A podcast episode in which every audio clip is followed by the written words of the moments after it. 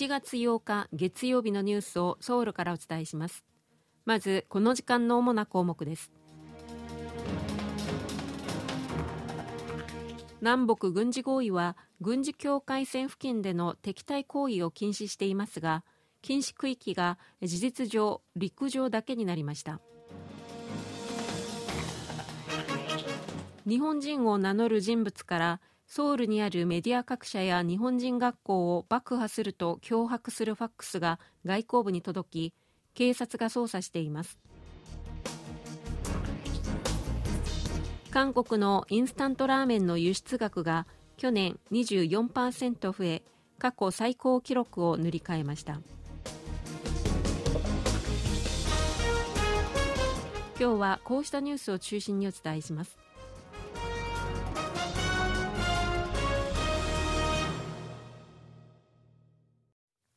北韓が先週金曜日から3日連続で韓半島西の海ソヘ上で放射撃を行ったことを受け韓国軍は軍事境界線付近での敵対行為を禁止した南北軍事合意についてソヘ上の効力はなくなったという認識を示しました。これにより敵対行為の禁止区域は陸上だけになりました。韓国軍の合同参謀本部によりますと北韓軍は今月5日から3日連続でソヘ上で合わせて350発以上の砲撃を行いました。軍事的緊張の緩和を目的として韓国と北韓が2018年に結んだ南北軍事合意は軍事境界線付近の地上、海上、空中での敵対行為を中止するという内容が盛り込まれています。南北軍事合意の効力をめぐっては昨年11月に北韓が軍事偵察衛星を打ち上げた後韓国政府が軍事合意が敵対行為を禁じている陸、海、空の区域について飛行禁止区域の効力を停止しています。今回韓国軍がソヘも敵対行為の禁止区域ではなくなったという認識を示したことにより禁止区域は軍事境界線の南と北側のそれぞれ5キロ区間の陸上だけになりました。韓国軍は北韓が5日から3日連続で海上砲撃を行ったと発表しましたがこのうち6日のものについて北韓の金正恩国務委員長の妹、金与正朝鮮労働党第一副部長は、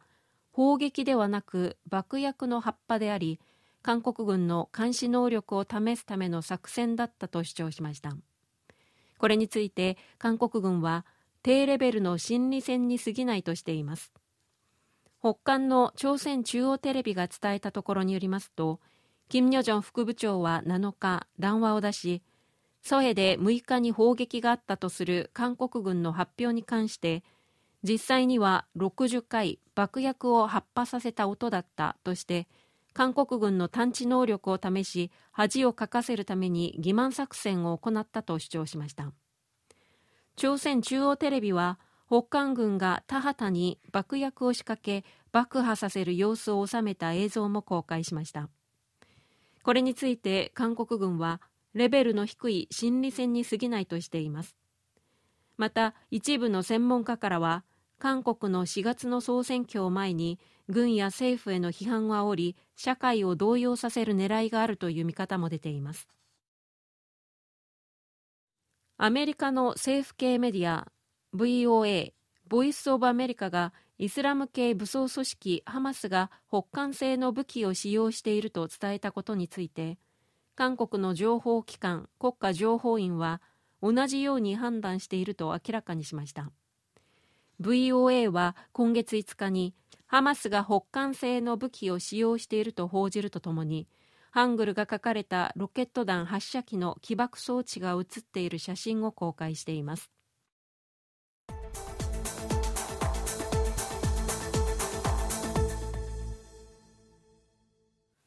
保守と革新の間の溝が埋まらず現在も国会で与野党が激しく対立する中ノーベル平和賞を受賞した故金大中元大統領の生誕100年を祝う記念式典が開かれ出席した大勢の政界関係者は包容と統合の時代の実現に向け歩み寄りが必要だと訴えました。式典にはムン・ジェイン前大統領も出席し大統領の最後の遺言のように私たちは再び民主主義や平和という価値のもとで団結しなければならないと訴えました。このほか与野党の幹部も出席しましたが2日に刃物を持った男に襲撃された最大野党共に民主党のイ・ジェミョン代表は欠席しました。ユン・ソンヨル大統領は選挙公約にのっとって廃止した大統領夫人に関連する業務を担当する組織を復活させる方針です。これに対し野党は夫人に関する不正疑惑から目をそらすための方策だとして批判しています。前政権までは大統領夫人の予定の管理や随行に加え衣装の調達などの業務を担当する第二付属室と呼ばれる部署が設置されていましたがユン大統領は大統領選でその廃止を公約に掲げていて政権発足とともに廃止となりました。キム・ゴニ氏をめぐっては株価操作に関与したとされる疑惑について特別検察が捜査を行うための法案が先月国会で可決しましたがユン大統領が拒否権を行使しています。大統領室が第二付属室を復活させようとしていることについて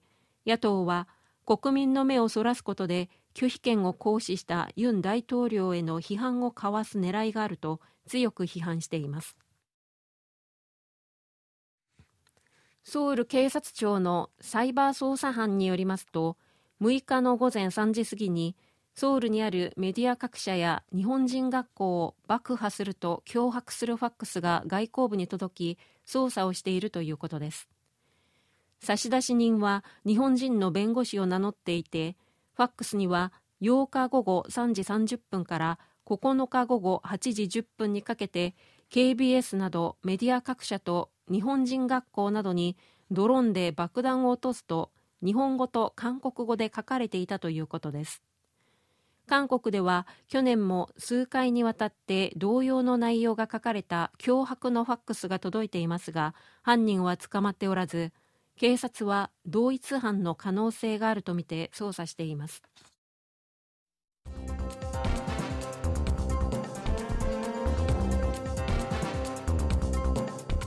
こちらは韓国ソウルからお送りしているラジオ国際放送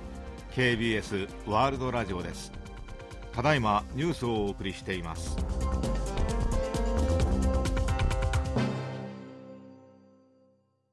今年の後半に予定されているソウルなど首都圏の地下鉄の初乗り運賃の値上げは早ければ今年7月になる見込みです。ソウル市は地下鉄の運賃を300ウォン値上げするにあたり一度に値上げすると家計への負担が大きいとして去年10月にまず150ウォン引き上げ残りの150ウォンを値上げする予定にしています。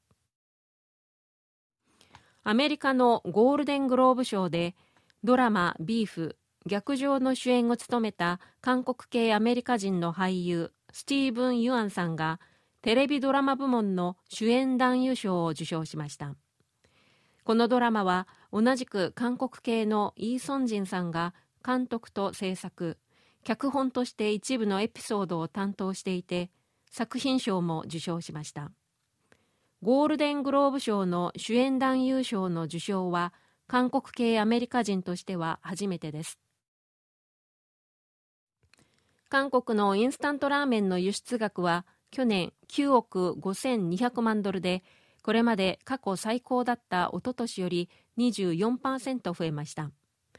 インスタントラーメンの年間の輸出額は2015年から9年連続で増えています。以上チョン・ジョンリンがお伝えしました。